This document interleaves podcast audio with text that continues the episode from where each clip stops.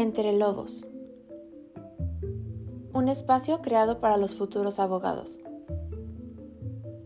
Abordaremos temas disruptivos de interés para nosotros los estudiantes del derecho y aclararemos dudas para el público en general, dejando de lado el formalismo, adoptando un tono fresco y despreocupado.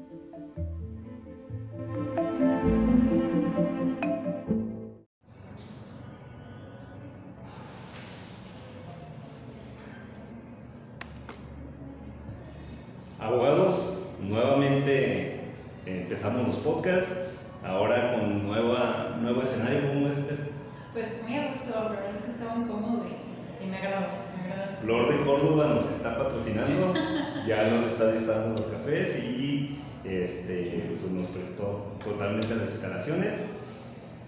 Futuros abogados, con nosotros eh, Steph Dueñas, ella es licenciada en estudios políticos y gobierno y además es estudiante, es mi compañera de Derecho.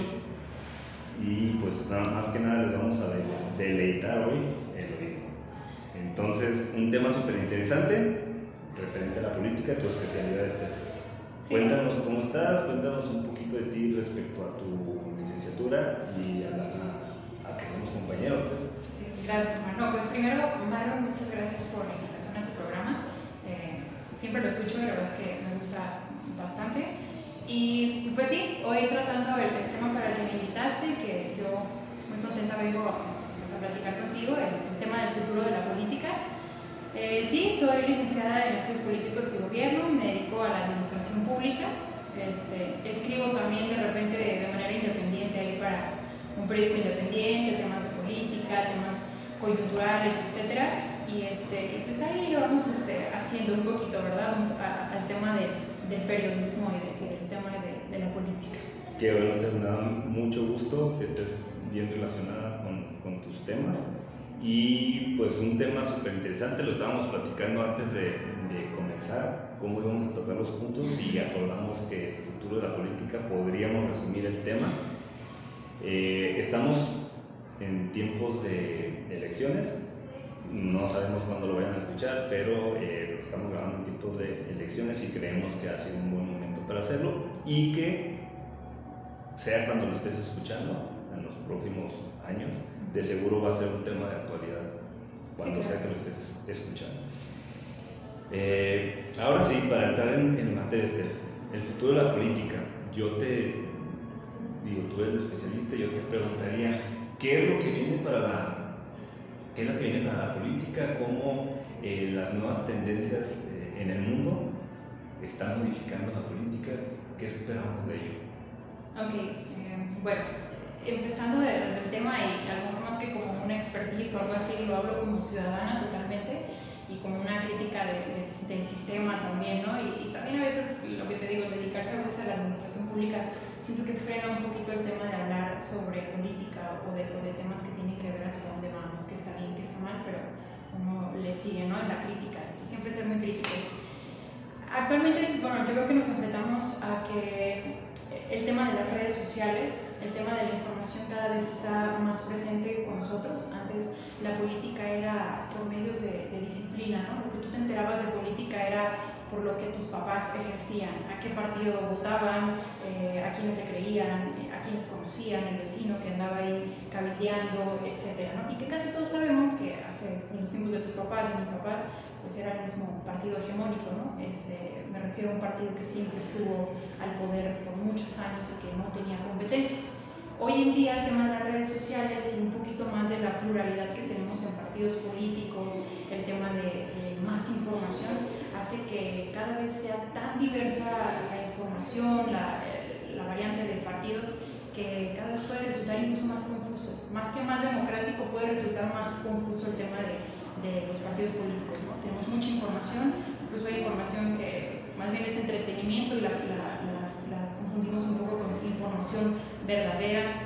El nuevo tema de regular qué es lo que se está diciendo en redes, si es verdad o no, porque hoy en día una de las armas o las estrategias de desprestigio político es el mentir en, en redes, ¿no? crear las famosas fake news, ¿no? que son estas páginas especialmente hechas para crear información falsa y generar desinformación para que pues, genere un, caos en la opinión pública. Y el tema de la opinión pública, es otro que también nos da para mucho, el tema de la opinión pública versus la realidad, cómo estamos viendo las cosas. Oye, eh, justamente se supone que conforme avanzamos, cualquier tipo de conocimiento, el objetivo de ello es el mejoramiento, el mejoramiento de las situaciones, ¿no? de nuestra realidad. ¿Cómo algo que podría utilizarse para beneficiarnos a todos como sociedad, cómo se está utilizando, como lo dices, para, en este caso, fake news, ¿no?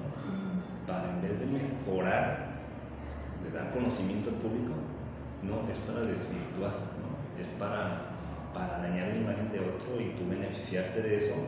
No importa que no seas la mejor opción, más bien lo que importa es lo que estás desvirtuando, El que, sea, el que salga menos raspado es quien gana prácticamente y al final del día con una mentalidad de eso, teniendo una herramienta que puede dirigirse de una excelente manera, no, es, más que nada pues una trampa, ¿no? Donde el que, el que menos raspado salga, el menos peor ahora sí que es el que va, a beneficiarse, ¿no? Y, que a veces se pierde más, más tiempo, como tú lo dices, en desmentir qué se dijo de mí a, a que realmente proponer, ¿no? fulanito, o sea, y lo pongo ahorita que estamos en un tiempo de campañas y, que seguramente lo vamos a seguir viendo es, fulanito dijo que el otro se dedicaba a esto, o que robó tanto, o que hizo tanto, y bueno, se tardan más en desmentir ese tipo de cosas que realmente proponer cosas que vayan hacia el construir en la política, y nos dedicamos únicamente en el destruir al político.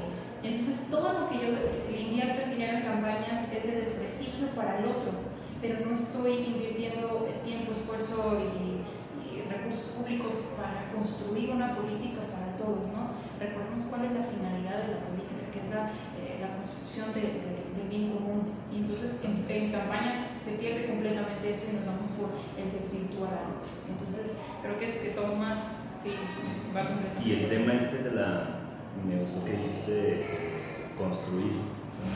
¿Cómo cambiando un poquito y alejándonos un poquito de, este, de esta laguna de aguas sucias, por así decirlo, eh, yéndonos más a lo propositivo. El tema de la construcción, eh, empezamos con ese tema de futuro de la política, ¿hacia dónde tenemos que ir para en vez de destruir, como lo mencionaste, más bien irnos hacia la construcción, hacia ese eh, beneficio social, hacia el bien común? ¿Qué, ¿Qué crees para que son los elementos que se necesiten, que se deben de proponer pues ahora sí buscar el bien común. Principalmente es que la gente se empiece a involucrar más, ¿no? Eso necesariamente las instituciones tienen que apostarle a que los ciudadanos crean en la, democracia en este caso, ¿no? O que crean en, la eficacia que puede llegar a tener un gobierno. Claro que es una tarea sumamente complicada, estamos hablando incluso hasta de civismo, o sea, de temas ya muy eh, filosóficos y muy sociales, ¿no? Eh, a lo que voy yo con el tema de construir, hacia dónde tendríamos que dirigir las nuevas decisiones. Más que allá que solamente invertir más dinero en más partidos políticos, porque es una pregunta que continuamente este, me hacen, por ejemplo, de, oye, ¿qué, ¿qué, es lo que opinas? ¿Se tiene que invertir más dinero? ¿Se tiene que quitar más dinero? Y, creo que más que basarnos en el centro de, de, cuántos recursos se tienen que destinar hacia campañas políticas o ya en acciones, independientemente ya las campañas políticas, dónde se tiene que apostar ese dinero es el tema, bueno, yo aquí lo puse como nuevas políticas públicas que vayan dirigidas a la sustentabilidad, es decir, apostar por proyectos que funcionen de una manera eh, sustentable. O sea, yo entro como un, nuevo gobierno, diseño políticas públicas que puedan trabajar en un futuro sin necesidad de estar inyectando recursos económicos sin necesidad de estar inyectando recursos, eh, tiempo hombre, de tiempo, o sea, no, o sea, estarle algo que vaya a funcionar después, que no sean proyectos como lo hemos visto a lo largo del tiempo, eh, en que solamente apostar en proyectos que vayan a funcionar durante mi gestión y entonces con eso yo asegurar que si funciona, la gente va a seguir votando por mí. No. La nueva apuesta que yo vería es que se trabajen políticas públicas que vayan dirigidas a eh, esta sustentabilidad, que trabajen solas y que, y que no se les tenga que estar invirtiendo tanto administración. A eso yo le llamo la sustentabilidad del recurso y la eficacia de los gobiernos. ¿Con qué lo podemos eh, compaginar para que pueda funcionar? Yo lo, lo, veo como la inversión o la atracción de la tecnología. O sea, apostar a las tecnologías en las instituciones gubernamentales, en los proyectos que sigan funcionando sin necesidad de estar inyectando todo el tiempo el tema del recurso. Eso yo lo vería así. Y el tema de la apuesta sería la tecnología. Que al final del día este, estamos en un ambiente, en un nicho tecnológico que sabemos que nos va a acompañar por lo que le resta a la, a la civilización, prácticamente. Entonces, ¿por qué no ¿por qué no adoptarlo ya como una realidad eh, que, que, nos superará por muchísimos años y apostarle a, pues, al mejoramiento desde la tecnología y no solamente en, como, como dijiste ahorita, en recursos hombre, en, en, programas que solamente son funcionales durante un tiempo determinado y que llegando a ese momento, pues caducan no tiene una funcionalidad más allá y sobre todo una funcionalidad que pueda recorrer o viajar en el tiempo y en el espacio, por así decirlo. Sí, la digitalización de los procesos gubernamentales, ¿no? Que, por ejemplo, muchos, eh, perdón, el, tema de que eh, administraciones públicas sigan apostando en digitalizar sus mecanismos, ¿no? En vez de que yo, y bueno, traigo a colación el tema de la pandemia, que vimos cómo la, la pandemia trajo la radicalización de la digitalización en la sociedad. Parece un nombre súper largo, pero es una realidad. De algo que creíamos muy a futuro, el de tomar clases virtuales, el de yo poder hacer un trámite desde mi casa, parecía como que muchas cosas lo iban a frenar. ¿Qué más de que se frenaba? Todavía pasaba que en, administraciones municipales no se invertía en que eh, un acta de nacimiento la puedas sacar en tu casa. Estoy dando un ejemplo nada más.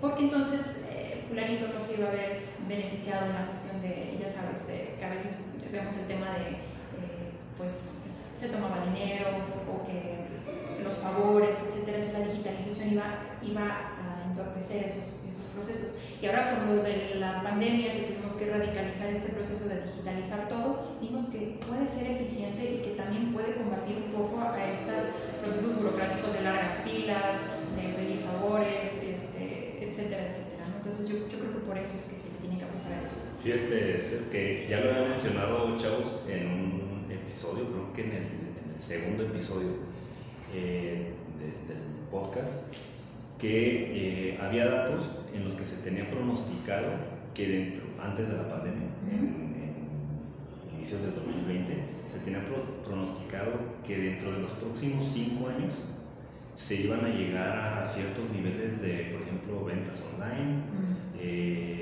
a, una digitalización como ahorita la estamos viviendo. Llega la pandemia, este dato era antes de llegar. Yo había leído que eran 10 años, que nos adelantamos en el tiempo 10 años. El, el, número que más o menos 5 o 10 años, este, avanzamos, o sea, en, menos de, de, un año avanzamos 10 años en el caso que medicina. Entonces, eh, es una señal de que se puede hacer eso y más y por qué no adaptarlo de la mejor manera con políticas, como dices, sustentables.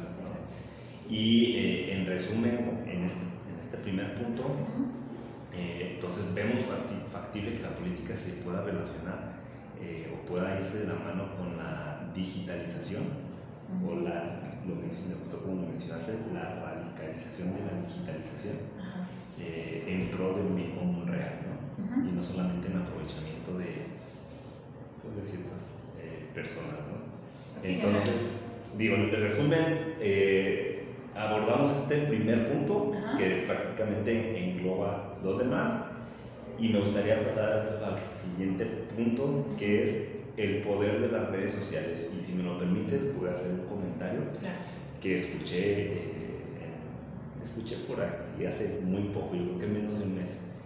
El próximo presidente de México lo van a decidir las redes sociales. Tengo dos, dos presidentes escuchando lo mismo.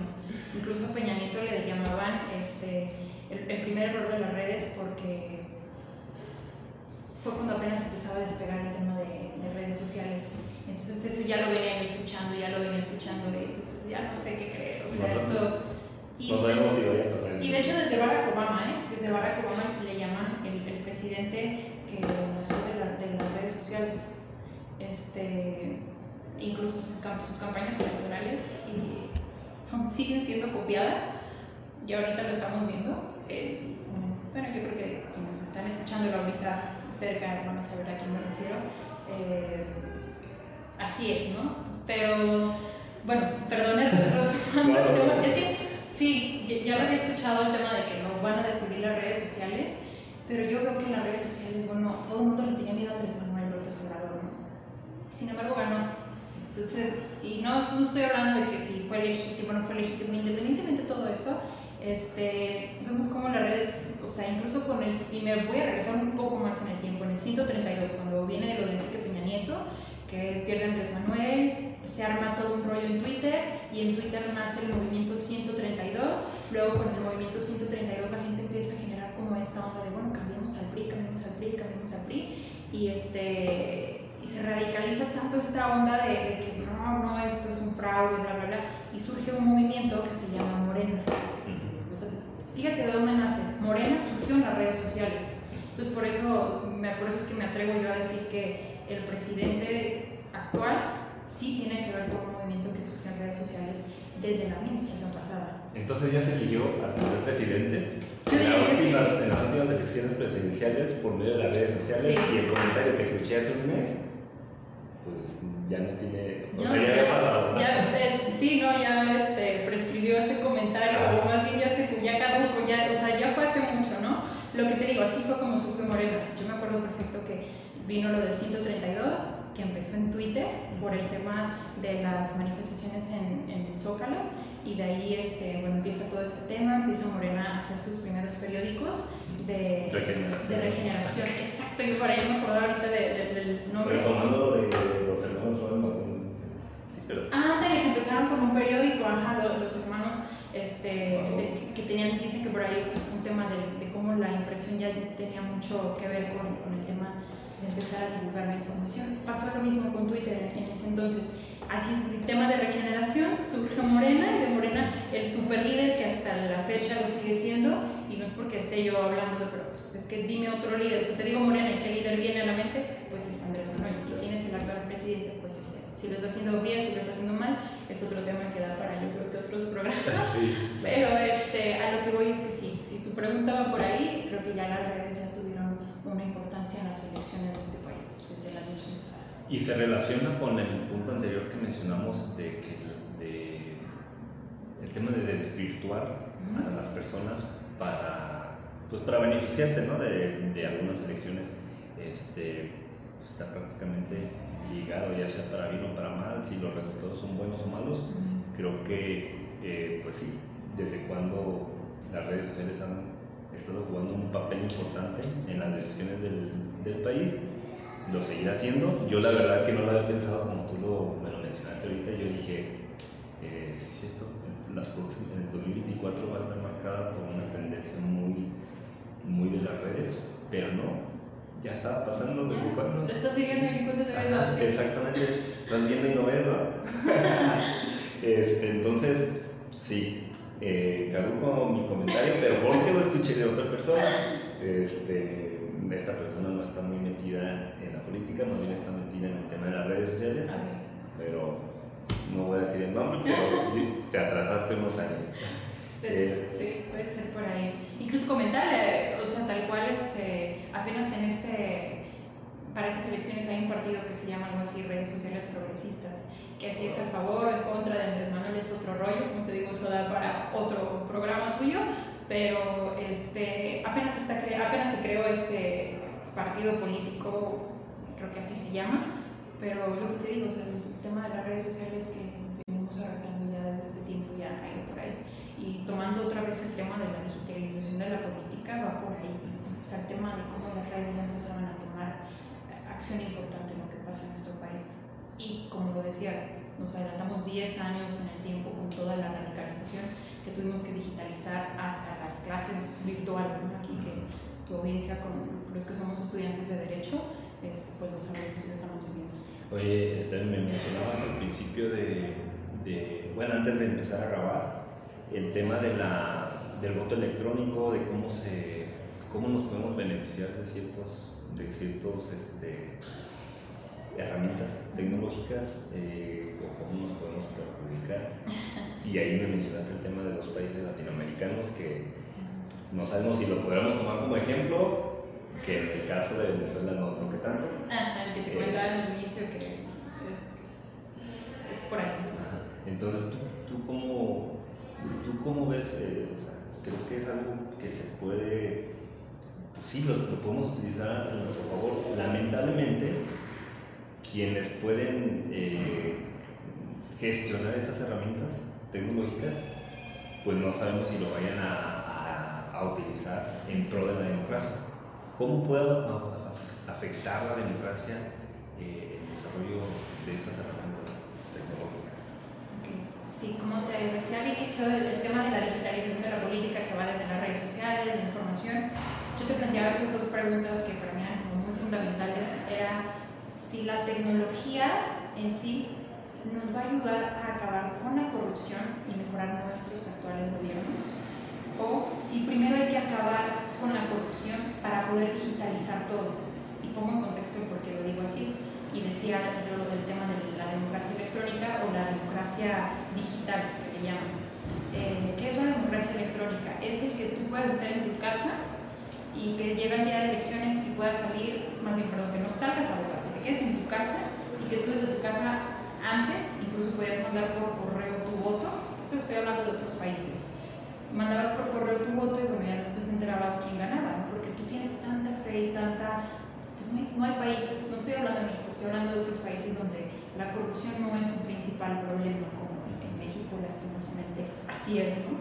Entonces, este, por eso yo decía que si la tecnología puede acabar con eh, la corrupción, es decir, si bueno, si confiamos todos nuestros votos de manera electrónica, este, ya nadie puede hacer mal uso del voto en las urnas, no puede haber urnas impugnadas, o sea, serían menos rollos, se gastaría menos dinero en el tema de, de destinarle al INE para que haga toda la eh, infraestructura democrática de apoyo del voto, o sea, tantas cosas que se podrían reformar si lo digitalizáramos, ¿no? Entonces, a final de cuentas, podría ser algo que sería muy beneficioso para el sistema electoral, pero que también dices, bueno, pero si yo sé que vivo en un país que suena muy feo y lastima decirlo, pero es una realidad y a veces así tenemos que verlo.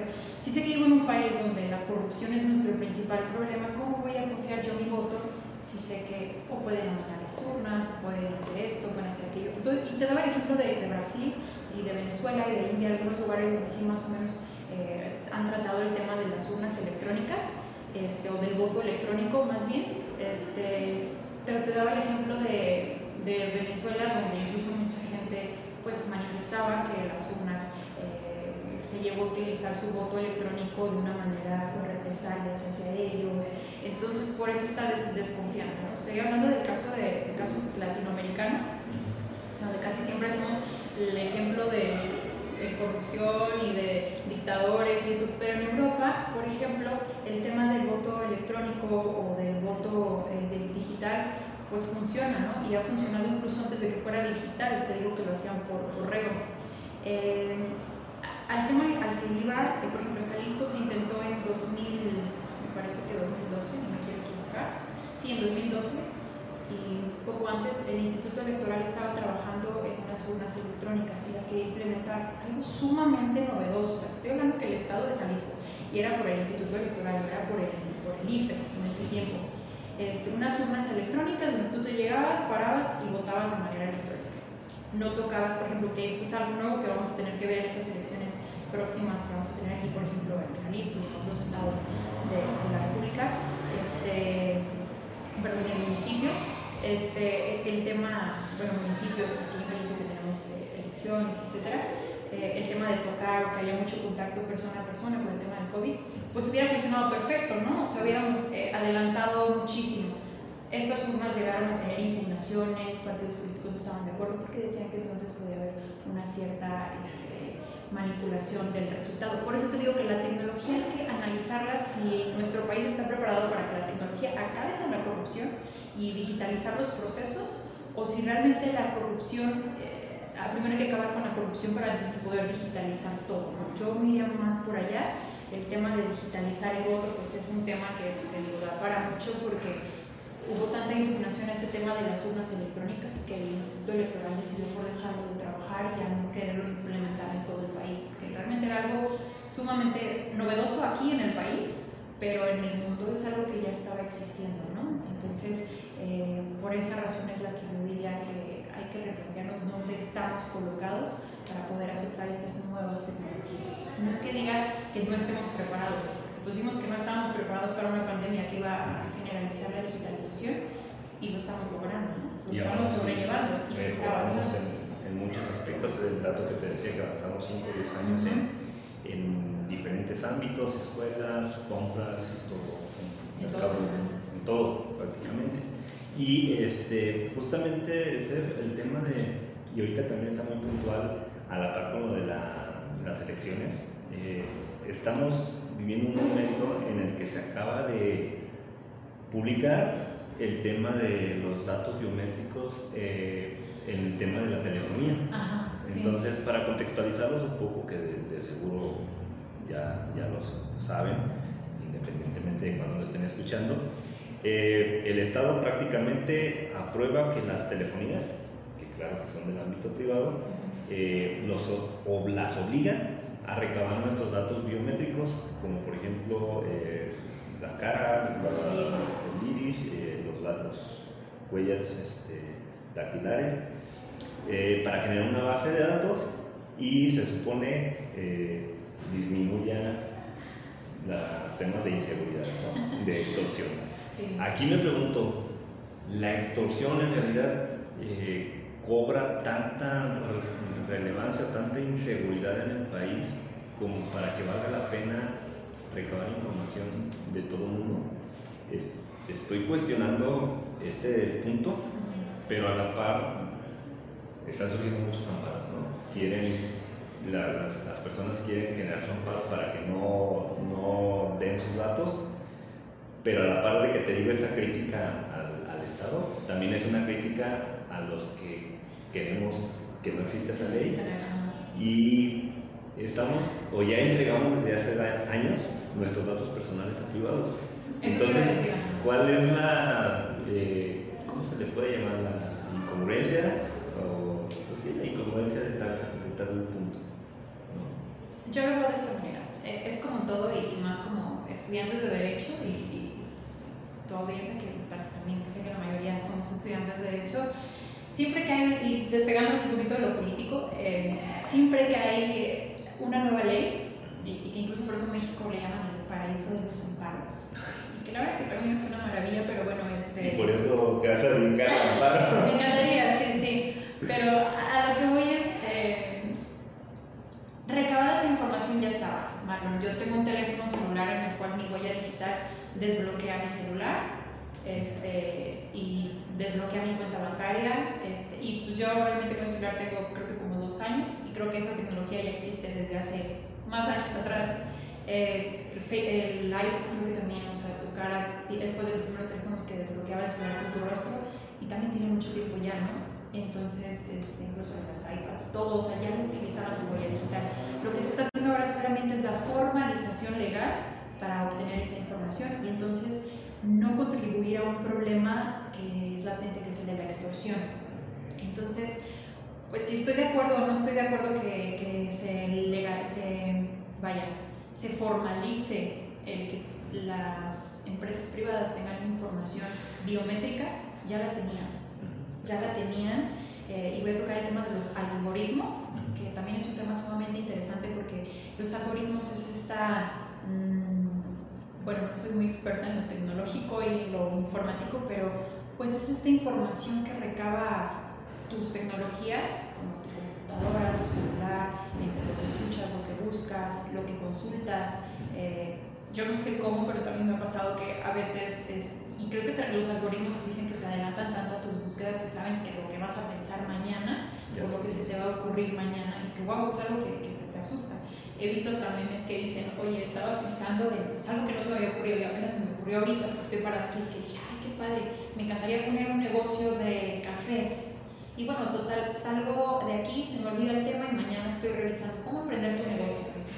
O sea, o sea, nunca se me había ocurrido, pero ayer no lo platiqué con nadie y esto me está apareciendo, esta publicidad. Esos son los algoritmos y entonces es algo que por eso te digo que formalizar el tema de la información biométrica o no es algo que, vaya, ya no podemos detenerlo porque la tecnología nos ha rebasado. O sea, nos ha rebasado el tema de que lo que tú apenas estás pensando y formalizando, los tecnológicos y las personas que se encargan, que se encargan de eso, y, hablamos hace rato de Elon Musk, o sea, ya lo, está, ya lo hizo hace muchos años y tú y yo ni pensado lo teníamos. No por nada son de los hombres más importantes y, pues más poderosos en el mundo, ¿no? Porque están tan adelantados a lo que nosotros estamos viviendo. El cuate ya está pensando cosas que van a pasar en 10 años. Y no porque él sea un genio en particular de pensar algo que va a pasar en el futuro. No, sino porque está desarrollando tecnologías para que resuelvan nuestras necesidades de este momento a las que podemos llegar a tener en 10 años. A eso es a lo que me refiero con que apenas estamos en la parte formal, pero esos cuates ya están en la parte de creación desde hace mucho tiempo. Sí, y regresando un poquito a lo de los datos biométricos, eh, ya Samsung y Huawei ya tuvieron problemas legales con, con, Estados Unidos en su momento por esta recaudación de datos. Entonces, este, digo, la tendencia ahora en el mundo, y es en el siguiente punto que vamos a tocar, es que la tecnología ya es homogénea, ya prácticamente ningún país se puede escapar, eh, todos los países van hacia la misma tendencia, es algo muy, muy global, muy, pues, muy homogéneo, y tarde o temprano eh, la recabación de datos biométricos, si no es que ya en unos países ya está, va a llegar en México se, lo detengan este tema de los zapatos un par de años, ¿te gusta? Si es que se logra hacer algo. ¿Y sabes cuál es el problema? Que solamente detiene las cosas y retarda el proceso, pero al final de cuentas se va a hacer. O sea, es como en otros países que, que despenalizan cosas o legalizan cosas, aprueban cosas, implementan cosas y pasan 10 años y en México apenas se va a hacer. O sea, es como de y pasa con la pandemia, o sea, aquí apenas estaba discutiendo si ponernos o no el cubrebocas, si me funcionaba, si no, si esto, de, cuando en otros países ya estaban conteniendo la... ya estaban aislados. Claro, o sea, ya estaban deteniendo un poco el tema de la pandemia y aquí apenas estábamos acercándonos a lo que iba a ser el pico más alto. Que bueno, no serían como miles de picos altos, pero bueno, eso es por razones diversas, ¿no? Entonces creo que pasa lo mismo con el tema de, de legalizar o no legalizar algo, de permitirlo o no permitirlo. Exactamente, y creo que es una distracción para lo que realmente importa, que es, eh, decías tú que el principal problema en México es el tema de la corrupción. En vez de preocuparnos por estos temas de que van a tener nuestros datos biométricos, que muchos privados ya lo tienen y que están haciendo miles de cosas con nuestros datos, eh, mejor, mejor hay que preocuparnos porque los ambientes en los que se están generando ciertas situaciones sean correctas, sean no para un mal uso, o sea, sea fuera de la corrupción. Yo creo que eso es lo que nos debemos de, de preocupar. Y este, con esto paso este, al siguiente punto. Prácticamente mi pregunta aquí, que ya sé tu respuesta, pero vamos a compartirla con el público. La política ha muerto y antes de que me contestes, eh, esta pregunta la retomo de del gran filósofo Nietzsche con su frase Dios ha muerto. Él se refería a, con esta frase Dios ha muerto, no si ha muerto en realidad, no, se cuestionaba existencia o no de Dios, sino más bien iba encaminada a que la fuente del conocimiento, la fuente de conductas morales, la fuente de valores que creaba la idea de Dios, estaba, estaba en, en crisis, ¿no? En ese siglo hubo una crisis existencial en el mundo, más en Europa, claro, este, y, nace esta frase de, Nietzsche. Yo ahora, en estos tiempos, te pregunto, ¿la política ha muerto? No, la política nunca va a morir. Y, regreso al tema, ¿no? Eh, tú mencionabas, y sí, efectivamente cuando este filósofo formula esta pregunta, esta frase, era porque estaban en, más que en una crisis, estaban en una transformación de pensamiento, donde le dejaban, donde anteriormente todo se lo dejaban a Dios y a la naturaleza misma, como parte de un creador y un eh, hacedor de todo. Entonces era cuando ya dejaron de dejárselo todo a Dios para pasárselo a la ciencia, ¿no? ¿Qué pasa ahora? La política ha muerto, no, no va a morir, no ha muerto, solamente se está transformando. Y al volvemos aquí al tema de, de, que la política siempre va a existir porque siempre vamos a buscar el bien común. Entre especies eso es algo natural y es algo normal, pero solamente estamos transformando porque eh, a lo largo de los siglos y del tiempo en sí, eh, lo que cambia es cómo nos relacionamos como personas, cómo sobrevivimos o cómo subsistimos como especie en un mundo, ¿no? Cómo se están transformando las cosas. Las problemáticas que tenían anteriormente en hace 30 años eran muy diversos a los que estábamos viendo ahorita. Los que tenían, los, que, los problemas que había hace 100 años eran muy diferentes a los que estamos viendo. Los problemas que estamos teniendo ahorita van a ser muy diferentes incluso los que vamos a tener dentro de un año.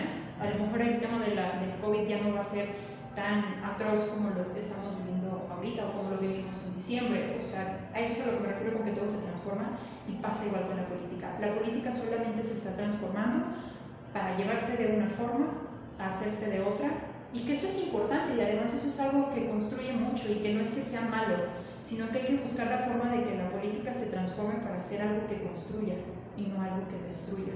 Entonces creo que para ahí es hacia donde tenemos que ver esa vertiente de decir que la política no ha muerto, no morirá, se está transformando, pero hay que transformarla en algo que valga la pena, que pueda resolver nuestros problemas del futuro. Sí, y mi pregunta este, va encaminada a lo siguiente. Eh, en su momento, en el mundo, la, la importancia de la política era eh, pues mayor era prácticamente lo que marcaba las tendencias del mundo, la política gobernada. Eh, a la par también el, sistema económico eh, también tenía su importancia, ¿no? Ya sea el capitalismo, hace algunas décadas el neoliberalismo o, años el neoliberalismo, y yo creo, en lo, personal, claro que con con sustento, por así decirlo, que ahora hay una nueva fuerza, hay un nuevo sistema que está desplazando, no, no para siempre, como tú bien lo mencionas, va a ser solamente eh, tomó el primer lugar, por así decirlo, y es el sistema eh, tecnológico. Y menciona el sistema tecnológico como una, un conjunto de elementos y no solamente se imaginen el, el desarrollo, el, en sí, el celular, la computadora, la las naves que van al espacio, ¿no? Eh, entiéndalo como un conjunto de valores. Eh, a falta de un, nombre adecuado, le podemos llamar así, sistema tecnológico, como un conjunto de valores que van encaminados a homogenizar las conductas humanas. Eh, antes, por ejemplo, estaba muy dividido, yo lo veo así, la sociedad ahora ya eh, cualquier persona, sea hombre, seas mujer, sea cual sea tu preferencia este, sexual, eh, sea cual sea tu nacionalidad, sea cual sea tu edad, ya eres funcional para, el sistema. Y, este, eh, eres útil, pues sea cual sea tus gustos, tu ideología, eres, eres útil para el sistema y nadie nos podemos escapar de ello. Te digo, eh, aquella canción de, de Lennon, la de Imagine, que se veía muy hippie, con un mundo ideal, que imagínate un mundo sin fronteras, sin racismo, por así decirlo. Ese mundo lo va a lograr la tecnología, pero no va a ser el mundo hippie que se imaginaba John Lennon, sino va a ser un mundo como el libro 1984 de George Orwell, que todos somos uno mismo, no hay diferencias, un mismo uniforme, ¿no?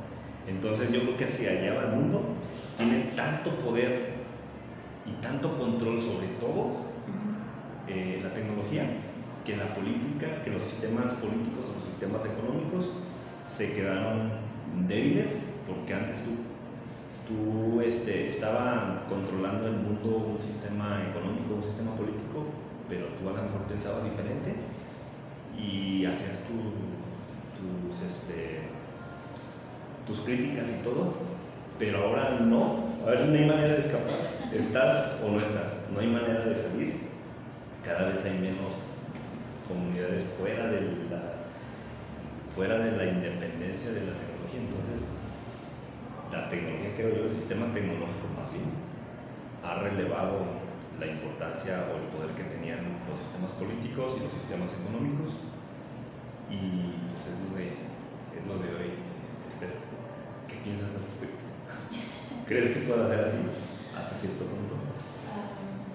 qué, qué, buen punto el que tocas y aparte muy interesante porque decías lo de la canción de Imagina un mundo sin fronteras, un mundo que ya lo tenemos, porque ¿qué, qué ¿Cómo surge el neoliberalismo? ¿Cuál es uno de los principales factores que hacen que acelere el neoliberalismo? O sea, de pasar del capitalismo al tema del neoliberalismo y que fuera algo tan, rápido y así, este, fue el tema de la globalización.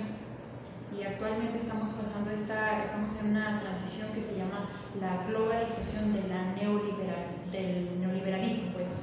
Este, es decir, el neoliberalismo antes nada más, o sea, lo veíamos como en países este, muy desarrollados, y vemos que Latinoamérica hace 20 años pues era uno y es otro, pero está muy influenciado por el tema del, neoliberalismo. Bueno, lo que voy es el, el tema de que la globalización le da esta importancia a que el neoliberalismo persista. Hoy día todos estamos conectados con todos. Antes era como algo aislado, que estaba pasando en un país, que estaba pasando en otro país.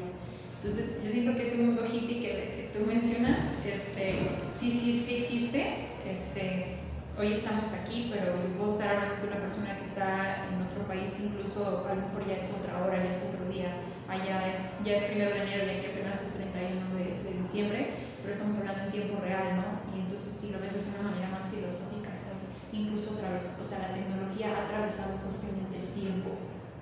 O sea, en el tiempo real yo estoy en Nueva Zelanda, hablándote en un martes, primero de enero, y en México todavía es lunes 31, 31 de diciembre de un año anterior.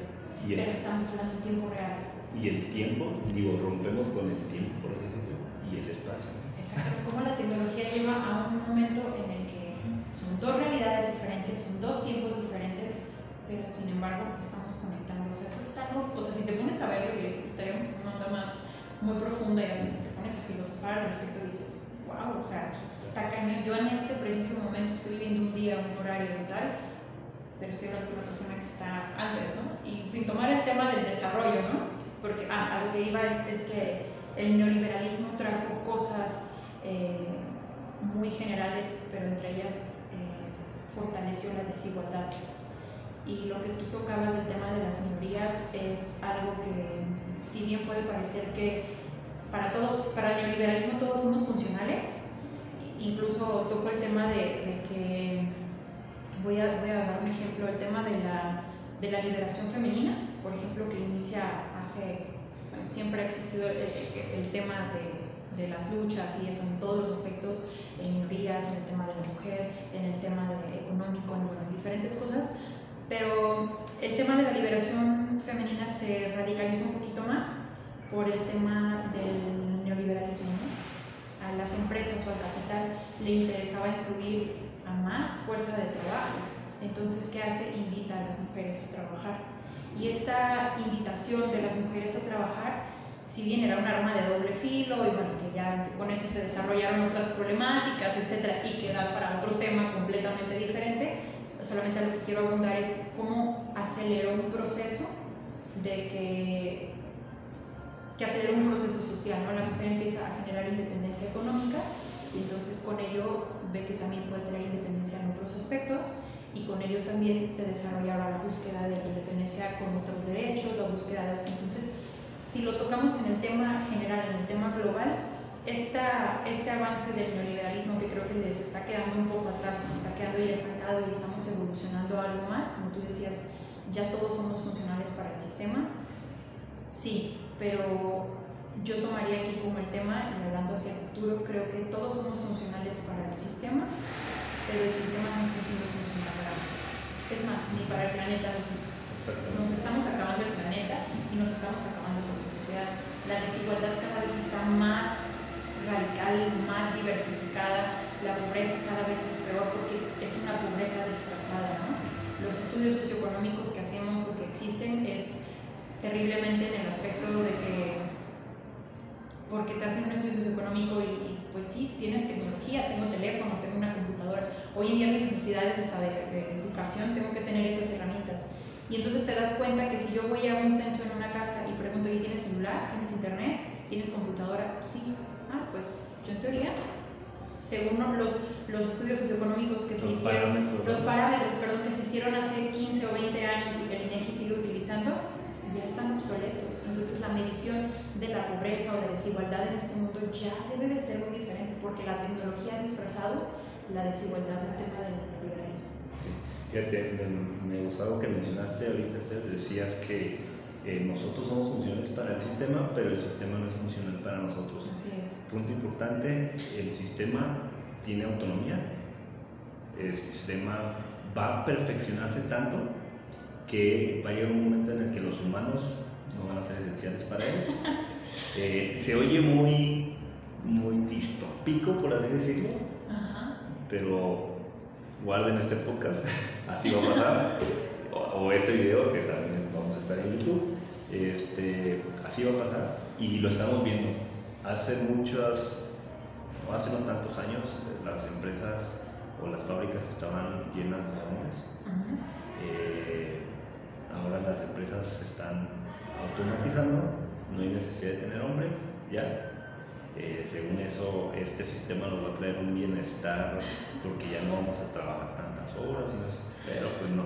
Eh, prácticamente creo que se está generando un filtro, los pobres están haciendo más pobres, Sí, los ricos se están volviendo muchísimo más ricos. Este, y pues ahí va a ser un, un filtro interesante para lo que viene en las próximas décadas. Recuerden que la- el desarrollo tecnológico acelera el crecimiento.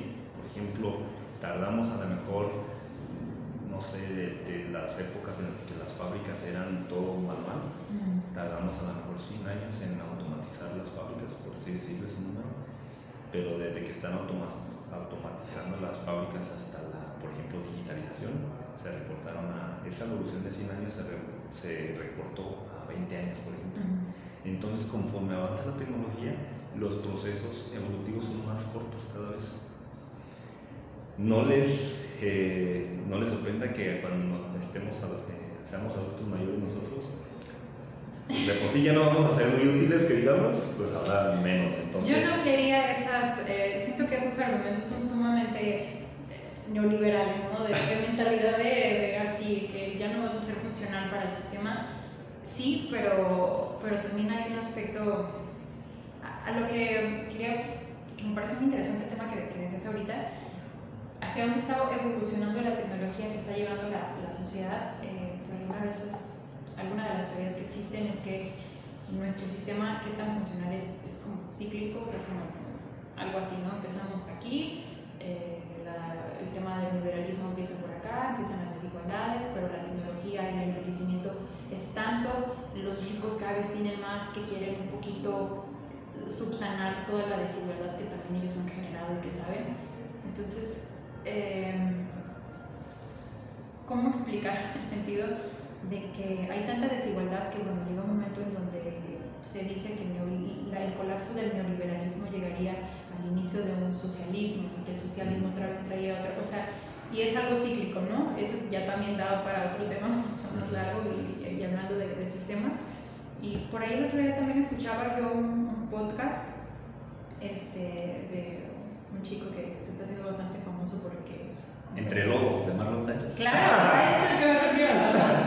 El, el tema de que, no me acuerdo cómo lo llama él, pero que dice que vamos a ser sustituidos por la cuestión tecnológica. Completamente. Pero yo, yo me pondría a pensar qué tanto. Sin embargo, sí, vimos cómo al transcurso del tiempo vimos una revolución industrial, una revolución diferente. Siento que actualmente estamos en la revolución tecnológica. Y la- esta revolución tecnológica hay que ver hacia dónde la queremos encaminar. Si para que nos lleve a una sustitución del ser humano como fuerza del trabajo o como el ser humano para que siga creando tecnologías que nos faciliten la vida y que nos resuelvan los problemas. Porque ahora la tecnología ha generado muchos problemas, como está acabando el medio ambiente, está acabando el mundo, pero ¿hacia dónde yo lo voy a dirigir para que resuelva eso? Ahora más bien mi apuesta va a ser, porque si el planeta tiene una probabilidad de vida, estoy diciendo algo muy loco, pero de 100 años más, ahora la tecnología tiene que trabajar para revertir todo ese daño y que si su, su, su pronóstico de vida de la Tierra es de 100 años, hacerlo por 200, 2000 años más, por dar un ejemplo. Sí, y, y bueno, yo aquí a, contrario de lo que dices tú, que a lo mejor es todo cíclico, eh, yo más bien lo veo como todo organismo es. Hay una, y para quienes están escuchando también vean en YouTube para que vean mis movimientos de mi mano, pero bueno, hay una curva de crecimiento que todo organismo, toda empresa, todo ser vivo lo vive.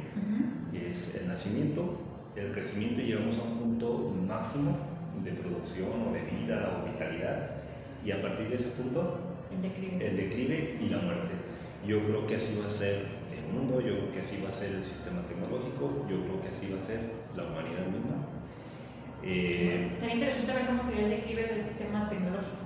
Sería adelantarnos a pensar. Sí, y no sabemos, muchas personas proponen que, y está la teoría del pico del petróleo, que proponen que cuando se llegue al pico del petróleo, también la, el desarrollo tecnológico va, va a decaer. Y muchos teóricos proponen que ya estamos en el pico del petróleo. Eso lamentablemente no lo podemos saber. ¿Sabes? Sí, y, el, y yo creo que la la, el trabajo del sistema tecnológico ahorita es mantener esa curva o ese pico eh, lo más plano posible, eh, pero que va a llegar un momento en el que el declive va a ser tremendo. sí. Y eso que dices creo que lo estamos viviendo ahorita con, leí hace rato de algo que todavía, no sé, creo que como a mí le pasa a todo el mundo, lo que decimos cuando sería el declive, ahorita lo decíamos ahorita que me pongo a pensarlo, el tema del declive de, de esta revolución tecnológica, cuando la tecnología realmente ya no va a resolver nuestros problemas. Y hay algo que está súper, ahorita eh, eh, se escucha mucho, pero creo que pocos estamos dando la importancia que es, es el día cero. Estaba leyendo hace poco del día cero, ¿qué es el día cero? El día que nos vamos a quedar sin agua. O sea, ya, por lo menos aquí en punto de retorno. Caray, la tecnología, ¿cómo me va a resolver un problema que me, lo, que me resuelve un recurso natural? O sea, que proviene de la naturaleza. Entonces, y, y regresamos al tema de que ya los, los que se dedican a la tecnología tendrían que empezar a, a buscar cómo resolver esa situación. Exactamente, exactamente, y así vamos este, cerrando, eh, Steph, con algunos comentarios finales. Este, ¿qué, qué, qué te deja esta, esta pequeña charla súper interesante? Me, me, gustó mucho. este, ¿Qué te deja? ¿Qué, qué, qué piensas que con esta, con, con, un pequeño resumen que me des, eh, ay, que por cierto se nos olvidó un punto importante, el, el trabajo de los jóvenes. Mejor hablamos ese y luego que te Me parece perfecto. ¿Por qué? Porque lo estamos haciendo para ustedes, chavos, y pues no nada más es para que lo escuchen, sino que también para que hagamos algo, ¿no? Desde nuestra trincha. Claro. Ok, tu pregunta es, ¿qué tienen que hacer los jóvenes para mejorar el, la cuestión de que estamos viviendo hacia el futuro y agregando el tema de la política? Exactamente. Ok y retomo el tema de, de, trabajar en políticas sustentables, es, pues si todos los que estamos jóvenes, eh, que estamos entre terminando, no sé, los que están terminando la prepa, que están haciendo una licenciatura, que ya terminamos una licenciatura, que estamos en un posgrado, en una nueva licenciatura. Milenios y centenias, ¿no? Milenios y centenias, exactamente, así resumido, como lo dices. Ok, ¿hacia dónde dirigir nuestro pensamiento que construya un mejor futuro de la política? O un mejor futuro en general como creo que es trabajar en la sustentabilidad de las ideas, que en idea ya cada vez dejemos el tema del protagonismo, eh, ya no se busque el tema de la, de la, individualización, sino que, y justamente estábamos hablando de un sistema neoliberal y que para todo ya todos son funcionales y que creo que para contrarrestar ese tema de la desigualdad que ha generado este, este sistema, este, pues es el pensar en ideas que más que lo individual o el protagonismo prosperen hacia lo colectivo. ¿Sí? ¿A qué me refiero? A que las ideas dejemos de tomarlas como algo personal y compartirlas para generalizar a resultados. A lo que yo iba al inicio era trabajar en políticas públicas que resuelvan problemas del futuro, que a lo mejor no me lo va a resolver a mí en mediano plazo, sino es pensar en una idea cómo le va a resolver a los, o sea, los chicos que están estudiando ingeniería, por ejemplo, que desarrollen nuevas tecnologías y nuevas herramientas que vayan a resolver el tema de la falta del agua en 10 años o en 5 años o en un año, porque dicen que cada vez estamos más, cerca, más cerca de, de, que estemos en este día cero, ¿no?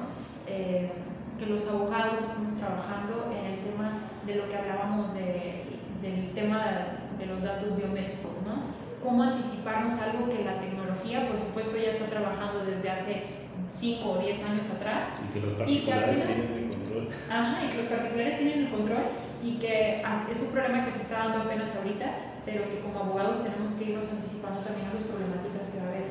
Como abogados, el tema de no voy a quedar sin agua, pero realmente es un, un tema de, de, recurso natural, pero que pues es un derecho que me dice, pues el Estado alguna vez en su constitución dijo que es un recurso natural. Y, y vamos a legislar. Yo un día me voy a amparar porque el Estado no me está brindando agua y está atentando contra, o sea, está violando un derecho mío, ¿no?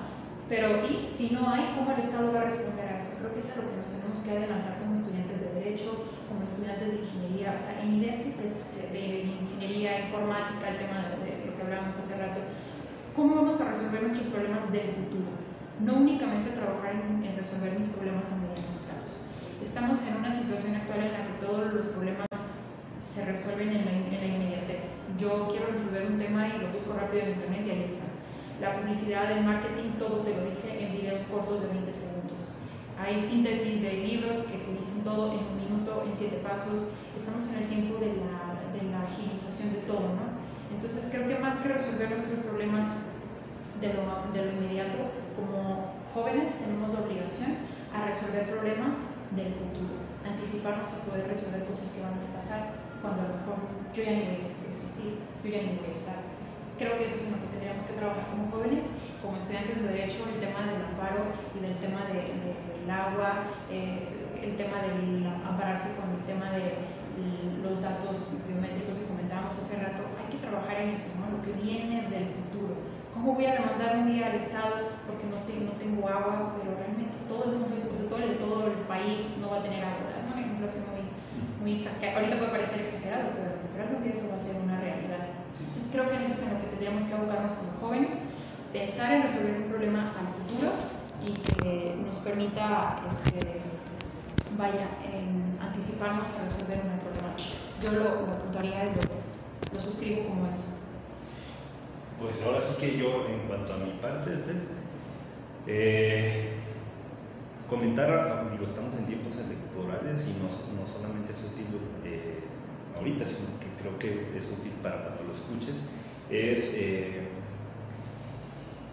la política es un buen camino para, para mejorar nuestra situación, situación social, pero no quedarnos con esa política del pasado grillera. Ah, claro. Entonces yo creo que tenemos que mirar hacia, a, hacia, ver hacia la política como un medio y no como un fin, y valernos del conocimiento, conocimiento científico, del conocimiento tecnológico, y claro, por ejemplo, el tema de la corrupción, por lo menos en México, es un problema gravísimo.